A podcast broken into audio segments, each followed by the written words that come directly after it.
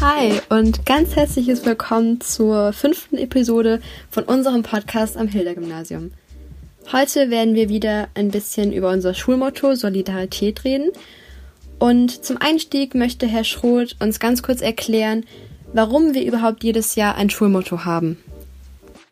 Ihr fragt euch vielleicht, warum es bei uns am Hilda-Gymnasium eigentlich ein Schuljahresmotto gibt. Genügt es denn nicht, sich mit den Inhalten der Biologie, der Mathematik, der Physik oder des Sports zu beschäftigen? Benötigen wir denn noch mehr? Fehlt noch etwas? Wir Lehrer sind der Meinung, ja, das tut es. Es gibt viele wichtige Dinge, die wir euch mit auf euren Lebensweg geben möchten. Und da gehören die Werte mit dazu. Der Begriff Werte klingt für viele vielleicht etwas altmodisch und steril, aber Werte sind etwas ganz Praktisches, wenn man sie lebt, und sie prägen uns und unsere Gesellschaft und sind daher alles andere als veraltet. Jeder möchte schließlich seinem Freund vertrauen oder sich auf seine beste Freundin verlassen können. Jeder freut sich über Solidarität in schweren Zeiten und in anderen Ländern schätzt man die Deutschen für ihre Pünktlichkeit und Sorgfältigkeit. Ihr seht, es gibt ganz viele verschiedene Werte und Werte sind auch kein theoretisches Konstrukt, sondern sie sollen und können gelebt werden. Wir versuchen euch zwar durch unseren Umgang mit euch, unsere Unterrichtsplanung, die Auswahl der Themen und selbst durch die Hausordnung diese Werte zu vermitteln und möchten uns nun mit Hilfe des Schuljahresmottos noch ein wenig mehr darauf konzentrieren. Wir freuen uns riesig, dass ihr mit dabei seid. Neben der Theorie ist für uns natürlich auch noch interessant, wie unsere Schüler und unsere Lehrer über das Motto denken. Und so haben wir für euch ein paar spontane Gedanken zum Thema Solidarität aufgezeichnet.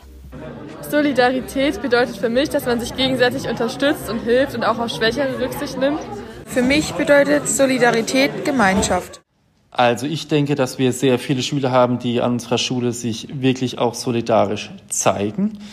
Ähm, es gibt sehr, sehr erstaunliche Situationen, wo zum Beispiel Klassen, die ansonsten eher etwas undiszipliniert sind, aber wenn es dann eben hart auf hart kommt und es geht jemandem zum Beispiel schlecht, weil vielleicht in der Familie was Schlimmes passiert ist oder so, dann ist es doch sehr, sehr schön zu erleben, wie dann, wenn es eben drauf ankommt, die Schüler auch zusammenhalten. Fürs Kollegium kann ich es genauso feststellen.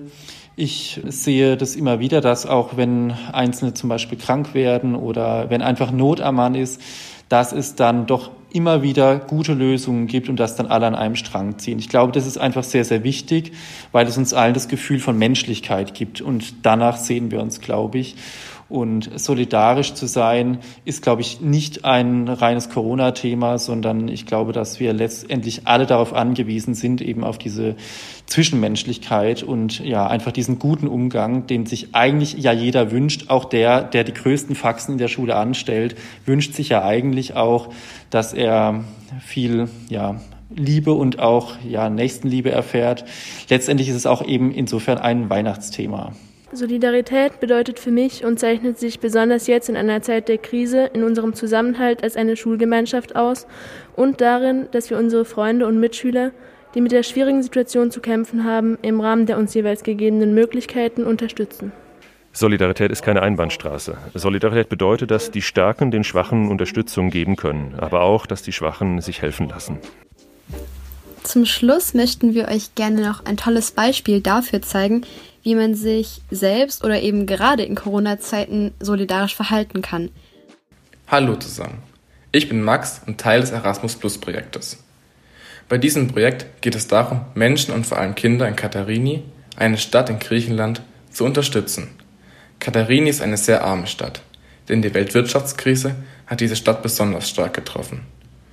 Darum haben wir uns als Teil des Erasmus Plus Projektes dazu entschieden, die Menschen dort durch eine Spendenaktion zu unterstützen. Bei dieser Spendenaktion können wir als Hilda-Gymnasium Hygienemittel sammeln und sie anschließend nach Katharini schicken. Ihr könnt folgendes in dieser Woche jeweils in der Aula zur zweiten Pause spenden. Desinfektionsmittel, aber auch Feuchttücher, Windeln und Kindermilch in Pulverform. Wir freuen uns sehr auf eure Spende. Euer Erasmus Plus Team. Neben der von Max vorgestellten Spendenaktion des Erasmus Plus Projekts gibt es auch noch ein anderes praktisches Beispiel, eine Initiative, die von Hilda Schülern gegründet wurde. Es handelt sich dabei um Pforzheim hilft, eine Initiative, die schon vielen in Pforzheim ein Begriff ist. Wir dachten, es wäre doch mal spannend, mit zwei Gründern zu sprechen, wie sie auf die Idee kamen, wie die Umsetzung hinter den Kulissen aussieht und was sie aus diesem Projekt gelernt haben. Dafür haben wir ein kurzes Gespräch über Skype geführt. Herzlich willkommen an Finn und Leon, beides Abiturienten des Abi-Jahrgangs 2020. Und bevor wir mit dem eigentlichen Thema loslegen, würden wir gerne wissen, wo es euch eigentlich hin verschlagen hat. Also was macht ihr denn jetzt ein paar Monate nach eurem Abitur und was macht ihr in dieser besonderen Situation? Also ich bin in Heidelberg und äh, studiere Jura und ähm, habe jetzt meine ersten zwei Vorlesungswochen hinter mir. Also alles online, ähm, dig digitale Vorlesungen über WebEx oder andere Programme. Genau, also alles Online-Lehre. Wie schaut's bei dir aus, Finn? Ja, ich bin jetzt in der dritten Vorlesungswoche. Davor hatten wir noch eine Orientierungsphase und ich bin am KIT, studiere Physik mit Nebenfach Informatik. Ist recht anstrengend. Also die Mathematik ist sehr anspruchsvoll, kann ich schon mal sagen, aber es macht im Allgemeinen Spaß. Also ist auch sehr interessant. Lasst uns über euer Hilfsprojekt Pforzheim hilft sprechen. Wie kam denn das Ganze zustande? Es kam so, dass Leon, der Initiator ist von unserer Initiative, hat halt mal bei ein paar Freunden rumgefragt, so was sie denn von dieser Idee halten würden. Das war, wann war das? Das war direkt zu Beginn der Corona-Pandemie, als Leon halt mal rumgefragt hat, wie wir dazu ständen, so hilfsbedürftigen Leuten eben zu helfen bei ihren Alltagsdingen und eben eine Plattform zu entwickeln, bei der wir diese Hilfe anbieten können, was dann letztendlich auch Pforzheim hilft, wurde dann innerhalb von ein paar Tagen, nachdem wir die ersten Telefonate so hatten, dann abends erstmal eine WhatsApp-Gruppe gemacht, ein bisschen telefoniert, zu dritt war das am Anfang noch, Mhm. Mit Max Bulenda noch, der auch vom Hilda kam. Und dann, äh, ich glaube, am nächsten Tag stand schon die erste Website. Und ein paar Tage später das Callcenter und dann waren schon recht viele Leute dabei. Das war echt krass, wie schnell wir es dann aufgebaut haben. Wie helft ihr den Bedürftigen? Also was bietet ihr an? Was für Services kann man in Anspruch nehmen? Also unsere knapp 700 Helfer übernehmen Alltagserledigungen, das heißt, sie machen Einkäufe, aber gehen vielleicht auch mit äh, den Hunden Gassi oder ähm, ja, übernehmen Alltagserledigungen, den Gang zur Apotheke, zum, äh, ja, zum Bäcker und äh, helfen somit vor allem Risikogruppen, also den Corona-Risikogruppen dabei äh, im mhm. Alltag dem Risiko einer Corona-Infektion aus dem Weg zu gehen. Wie genau läuft diese Vermittlung dann ab? Also die Hilfsbedürftigen können sich an Pforzheim Hilft wenden wo dann unser kompetentes Personal, was eigentlich wir selber sind, so sich halt darum kümmert, dass ein Helfer vermittelt wird, der möglichst in der Nähe ist und zu den passenden Wochentagen dann verfügbar ist. Das haben wir alles registriert über die Website, wo wir ein Helferformular haben, wo die Helfer sich dann eintragen konnten und immer noch können. Also ist noch offen für jeden, der helfen will. Die Nachfrage wird gerade halt auch wieder höher wegen den erhöhten Zahlen wieder. Meistens wird dann dem Hilfsbedürftigen die Telefonnummer gegeben oder mehrere Telefonnummern von möglichen Helfern aus der Nähe. Und dann kann der Hilfsbedürftige die Helfer kontaktieren und die Helfer gehen dann einkaufen oder erledigen eben die Erledigungen, die zu machen sind für den Hilfsbedürftigen. Mhm.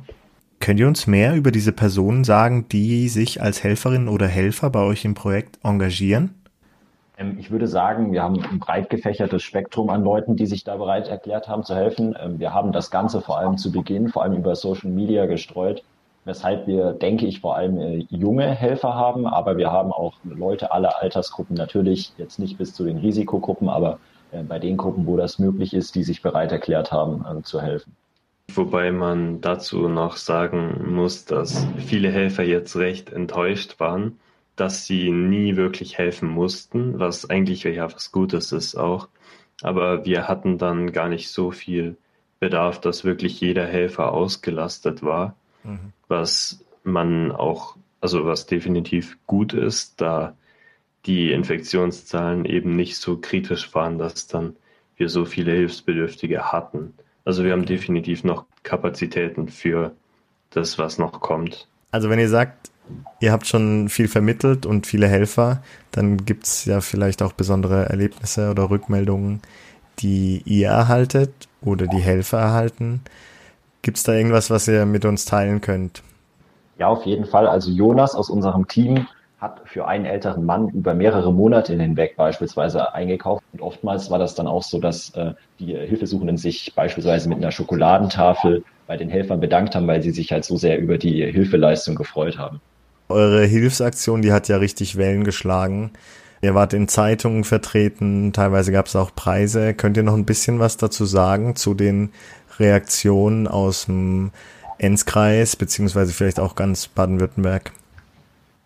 Es gab recht viele auch prominente beziehungsweise Politiker oder stadtweit Bekannte eben, die sich dann äh, erstmal bei uns gemeldet oder bei denen wir uns halt gemeldet hatten, dass diese Leute dann äh, für uns einkaufen waren, um dann eben noch mehr Helfer und auch ein bisschen dieses Vertrauen zu bringen gegenüber denen, dass die Hilfsbedürftigen eben sehen, hier diese Organisation, da können wir vertrauen. Die Berichterstattung allgemein von den lokalen Zeitungen, also vom Pforzheimer Kurier und der Pforzheimer Zeitung und allen, die eben uns mal gefeatured haben oder mal aufmerksam gemacht haben mit der Telefonnummer auch, haben auch echt geholfen, uns mehr Hilfsbedürftigen näher zu bringen, die dann eben die Dienste auch kostenlos nutzen konnten, wie es halt das Konzept war.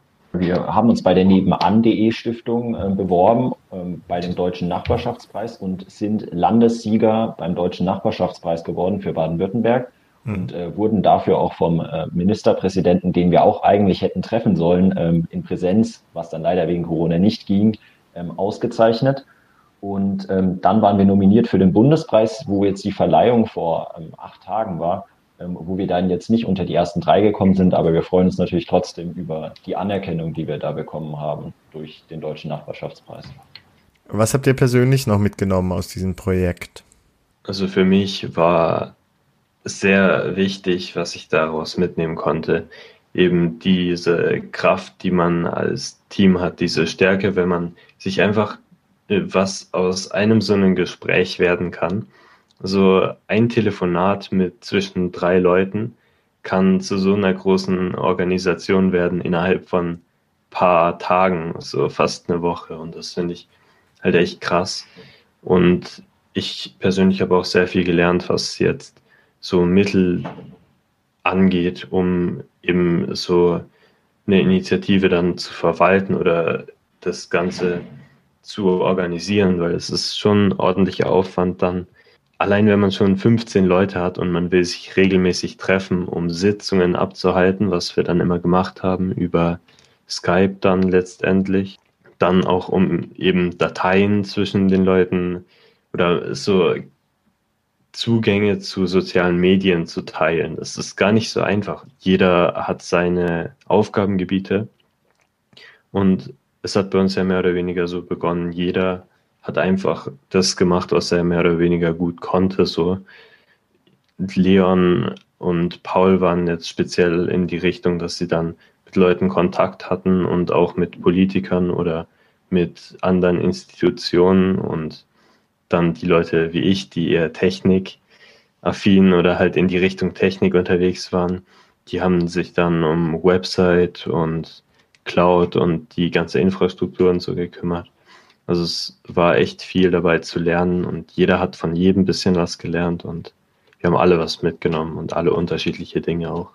Ja, also ich würde einfach sagen, wie du es auch schon gesagt hast, Finn, dass äh, unser Projekt ähm, gezeigt hat, wie viel man in einem Team erreichen kann, wie viel man gemeinsam erreichen kann, wenn man den Willen dazu hat und ähm, eben das auch konsequent verfolgt. Darüber hinaus hat mir das Projekt aber auch gezeigt, dass ähm, ja, Hilfe anbieten und Hilfe annehmen zwei verschiedene Dinge sind. Also wir haben ein Projekt gestartet und hatten ganz schnell ganz viele Helfer, die sich über unser Online-Formular ähm, engagieren wollten. Aber das eigentliche Problem war nicht die Helfer zu gewinnen, sondern die Hilfesuchenden zu gewinnen dafür, dass sie unsere Hilfe auch in Anspruch nehmen. Und da haben wir dann auch sehr viel Zeit rein investiert mit ähm, Plakataktionen und Flyeraktionen, um eben auch die Hilfesuchenden dazu zu bringen, die Hilfe auch tatsächlich anzunehmen. Und das ist so eine Lehre, die ich mitnehme, dass man eben Hilfe anbieten kann, aber es ist was anderes, noch das Vertrauen dafür zu schaffen, was wir jetzt mittlerweile auch geschafft haben, ähm, dass eben Hilfesuchende diese Hilfe auch annehmen wollen. Klasse, also wirklich ein ganz wunderbares Projekt. Und ich denke, alle vom Hilda wünschen natürlich weiterhin, dass ihr vielen helfen könnt, dass dieses Projekt weiter gelingt. Und wir sind gespannt, wie es damit weitergeht. Vielen Dank, dass ihr heute für ja. das Gespräch zur Verfügung standet und alles Gute, bleibt gesund und bis bald mal wieder am Hilda. Danke, dass wir da sein durften. Ja, vielen Dank. Und wenn ihr noch mehr Informationen über Pforzheim hilft erhalten möchtet, dann könnt ihr einfach bei uns im Podcast in die Show Notes dieser Episode schauen, denn wir haben euch sowohl die Webseite als auch den Instagram-Account verlinkt, also da einfach mal nachschauen. Wir würden uns freuen, wenn wir auch in den kommenden Monaten immer mal wieder mit ehemaligen Hilda-Schülerinnen und Schülern sprechen können. Vielleicht habt ihr auch ein spannendes Projekt, das ihr vorstellen möchtet oder ihr habt einen ganz außergewöhnlichen Beruf gewählt nach eurer Hilda-Karriere. Meldet euch doch einfach bei uns unter podcast at hilda-bw.de und wir freuen uns auf eure Rückmeldungen. Von unserer Seite aus war's das für heute. Vielen Dank fürs Zuhören und bis zum nächsten Mal. Tschüss.